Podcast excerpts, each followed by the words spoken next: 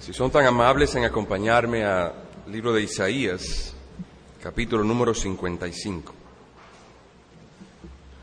Estaremos tratando en esta mañana o compartiendo con ustedes una maravillosa transformación.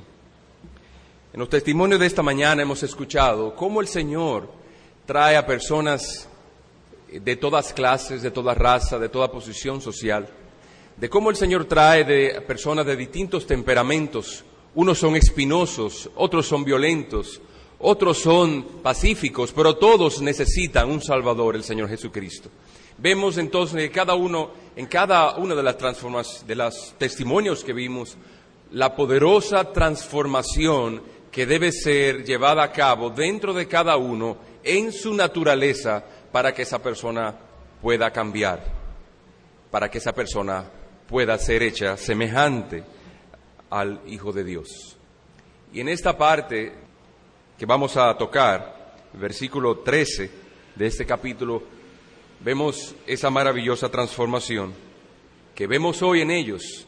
Es una transformación que ya había sido prometida por nuestro Dios de muchos siglos antes. Isaías 55, 13. Dice así la escritura.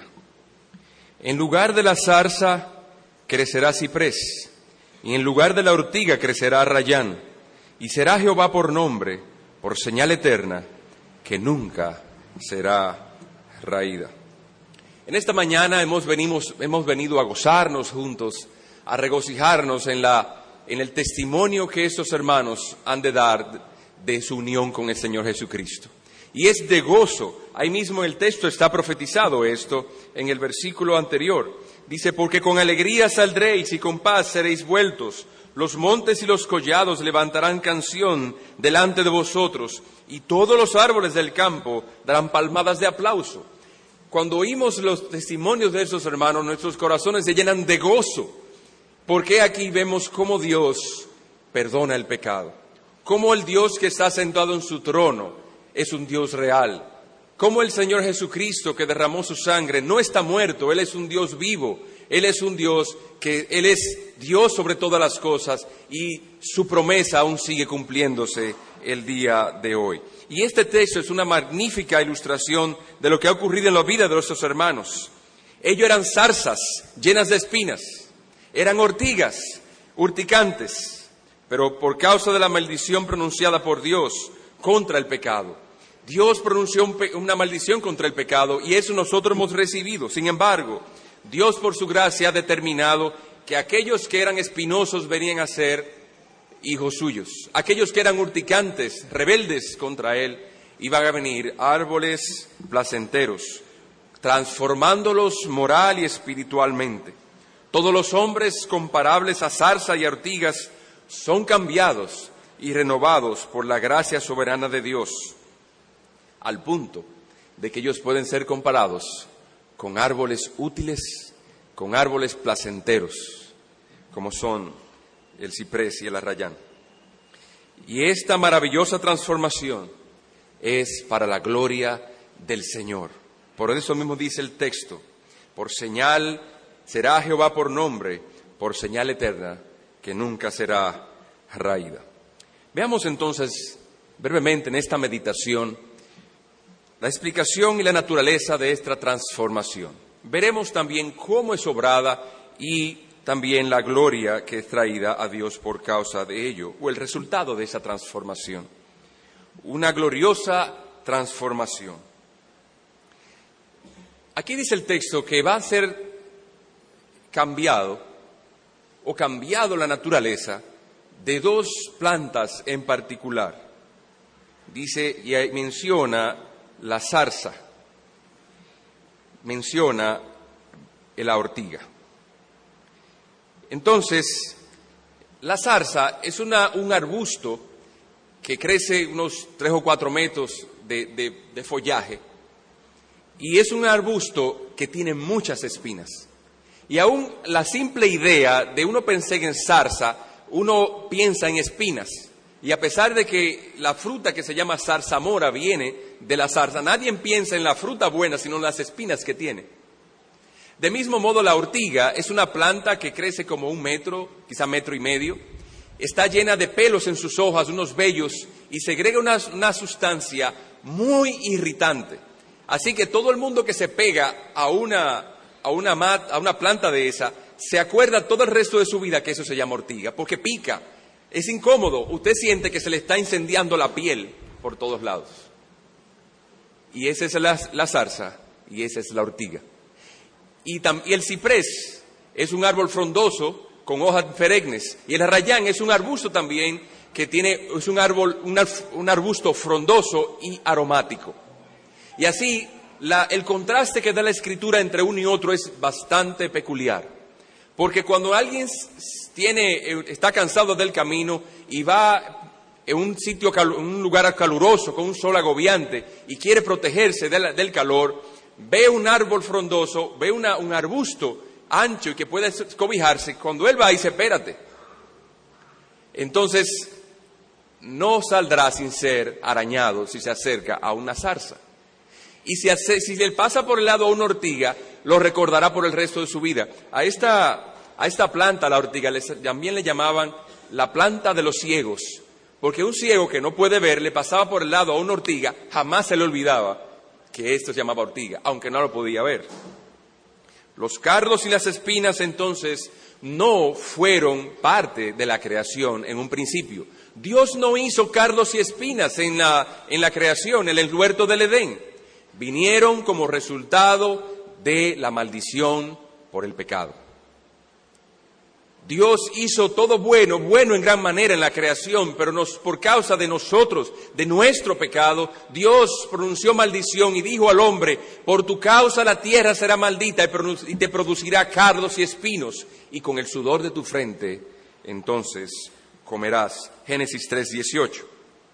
Y dice David en el Salmo 51, 5, He aquí en maldad he sido formado y en pecado me, convirtió, me consiguió mi madre. Así que nosotros nacemos en pecado. Nadie nace bueno. No es el ambiente que lo daña, no es el barrio que lo, que lo corrompe. Nosotros nacemos con una natural inclinación a lo malo. Somos por naturaleza zarzas y ortigas.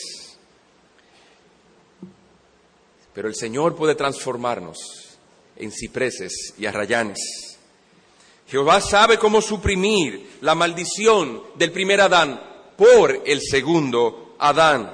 Y Él puede arrancar de raíz lo que en nosotros es vil y pecaminoso y maldito y puede plantar en lugar todo aquello lo cual es de naturaleza bendita. El maravilloso cambio de plantas útiles a plantas agradables, solo Dios puede hacerlo.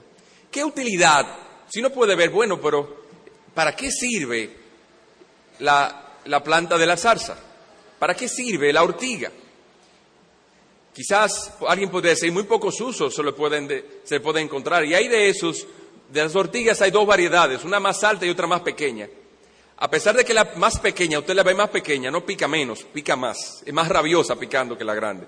Y muy pocas cosas curativas o terapéuticas han podido ser derivadas de ellas. Es como una planta que solamente sirve para el fuego. Solo sirve para el fuego. Y nosotros somos zarzas y somos ortigas. Si no, oigan aquí los testimonios que hemos escuchado el día de hoy. Uno era urticante, era irritante a los demás, no se le acercaban. Por mucha necesidad que la persona tuviera y esa vea utilidad en él para poder acercarse, lo pensaba diez veces para acercarse. Y eso somos nosotros.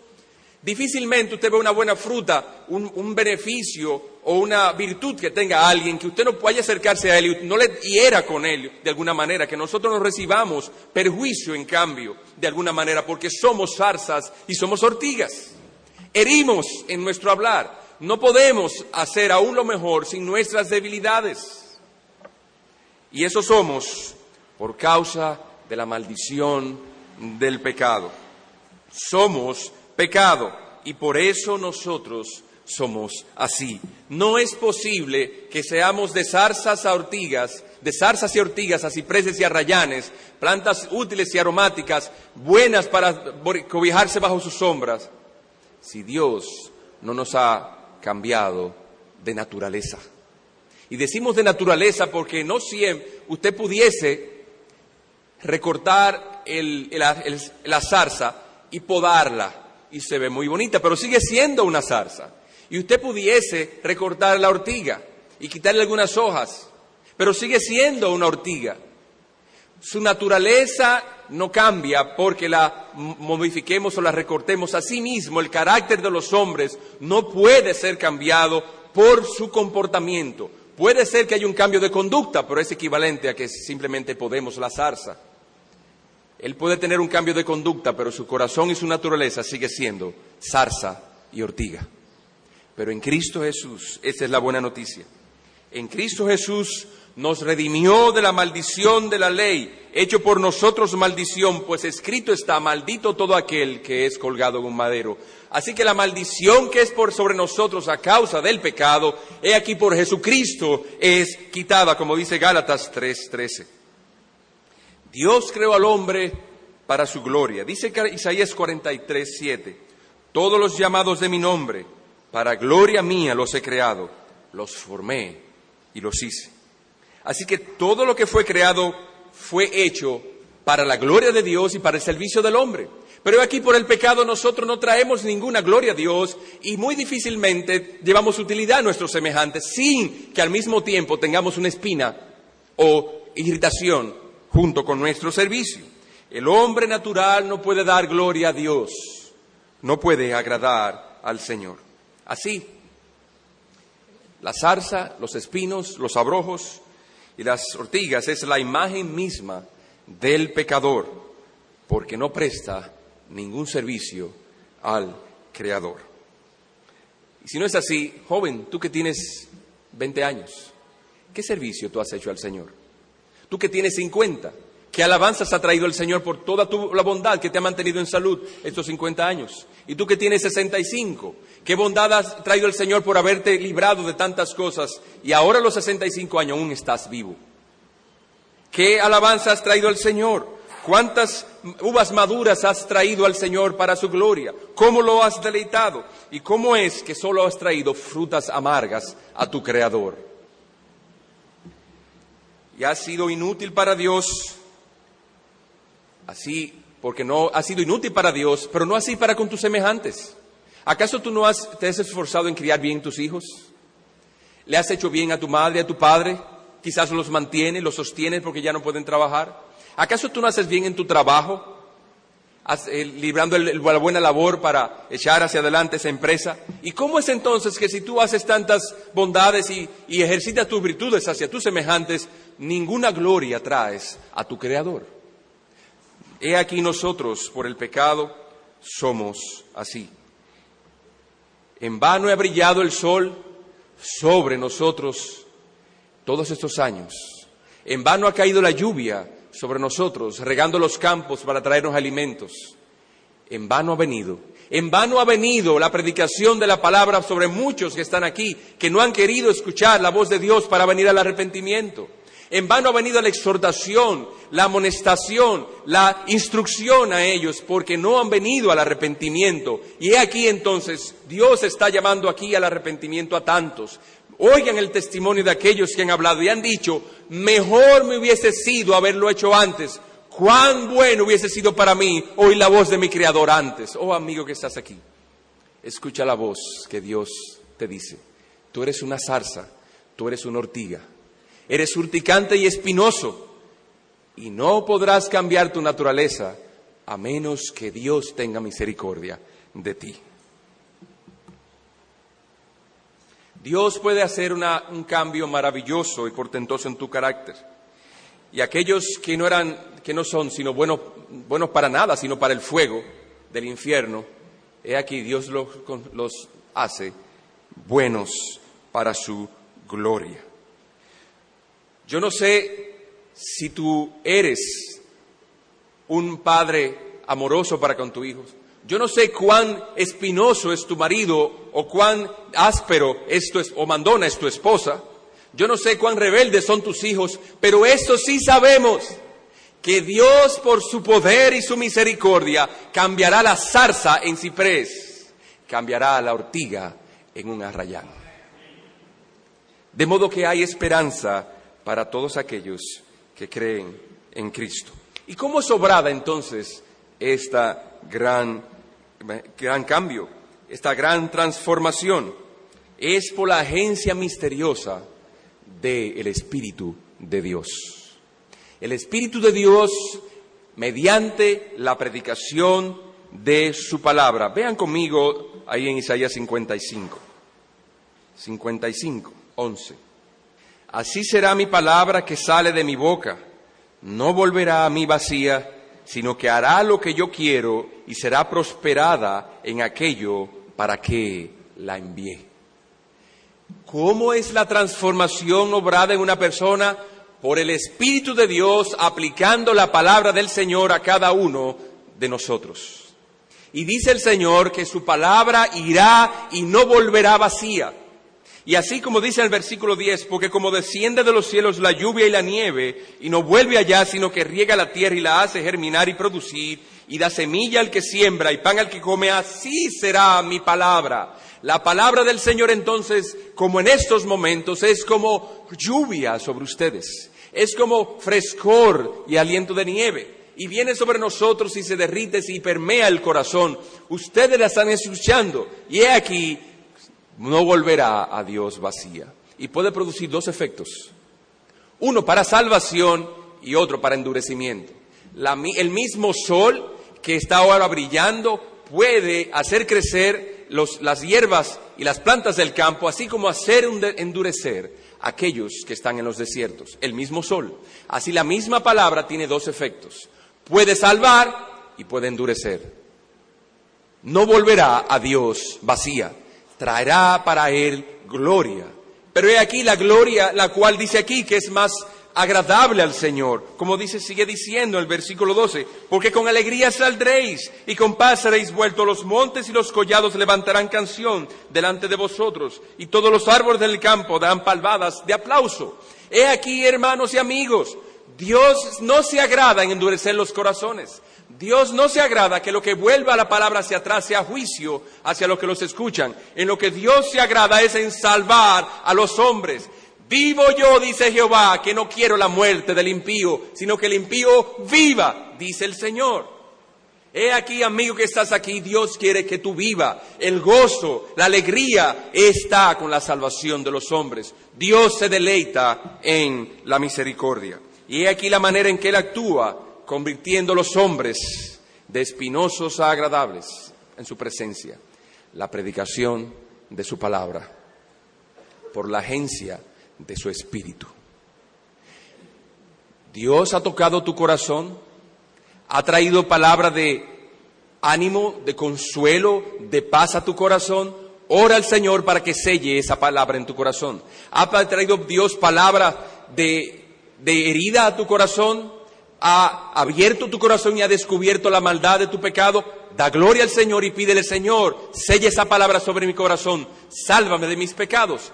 Ora al Señor. Dios quiere salvarte. ¿Por qué no quiere ser salvo? Ora a Él. He aquí la manera en que Él actúa. Él actúa por la palabra y la agencia de su espíritu en el corazón de los hombres, a través de su espíritu, obrando, aplicando la sangre del Señor Jesucristo. Aplicando la sangre del Señor Jesucristo. Miren el versículo 4. He aquí yo lo di por testigo a los pueblos, por jefe y por maestro a las naciones. Jesús, el Hijo de Dios, es quien ha hecho posible la salvación de los hombres, muriendo en la cruz del Calvario. Y entonces tenemos la Santa Trinidad actuando de manera plena para salvar a los hombres. El Padre que planificó, el Hijo que ejecutó y el Espíritu Santo que aplicó. He aquí toda la Trinidad, el Dios Trino, el glorioso Dios que no tiene necesidad de nada ni de nadie, actuando en el corazón de los hombres para cambiar sus vidas angustiadas, sus vidas llenas de heridas, de, urticaria, de irritación, de angustia, de unos para con otros, de desventura, de miseria, para cambiarlas en ríos de agua viva. He aquí el Señor quiere tener misericordia. Y como dice el versículo 1 de ahí mismo del capítulo 55, A todos los sedientos, venid a las aguas. Y los que no tienen dinero, venid, comprad y comed. Venid, comprad sin dinero y sin precio, vino y leche. ¿Por qué gastáis el dinero en lo que no es pan y vuestro trabajo en lo que no sacia? Oídme atentamente y comed del bien, y se deleitará vuestra alma con glosura. Inclina pues tu oído y escucha. Dios quiere tener misericordia de ti. Vamos a ver cuál es el resultado de esta transformación. ¿En honor de quién será este cambio tan beneficioso? Versículo 13, al final dice, y será Jehová por nombre, por señal eterna que nunca será raída. Lo que está diciendo aquí es, será Jehová por nombre, será Jehová por gloria para su nombre. Dios será el que es glorificado. Tan pronto como este pecador es convertido, todo el mundo ve que hay un cambio en la persona.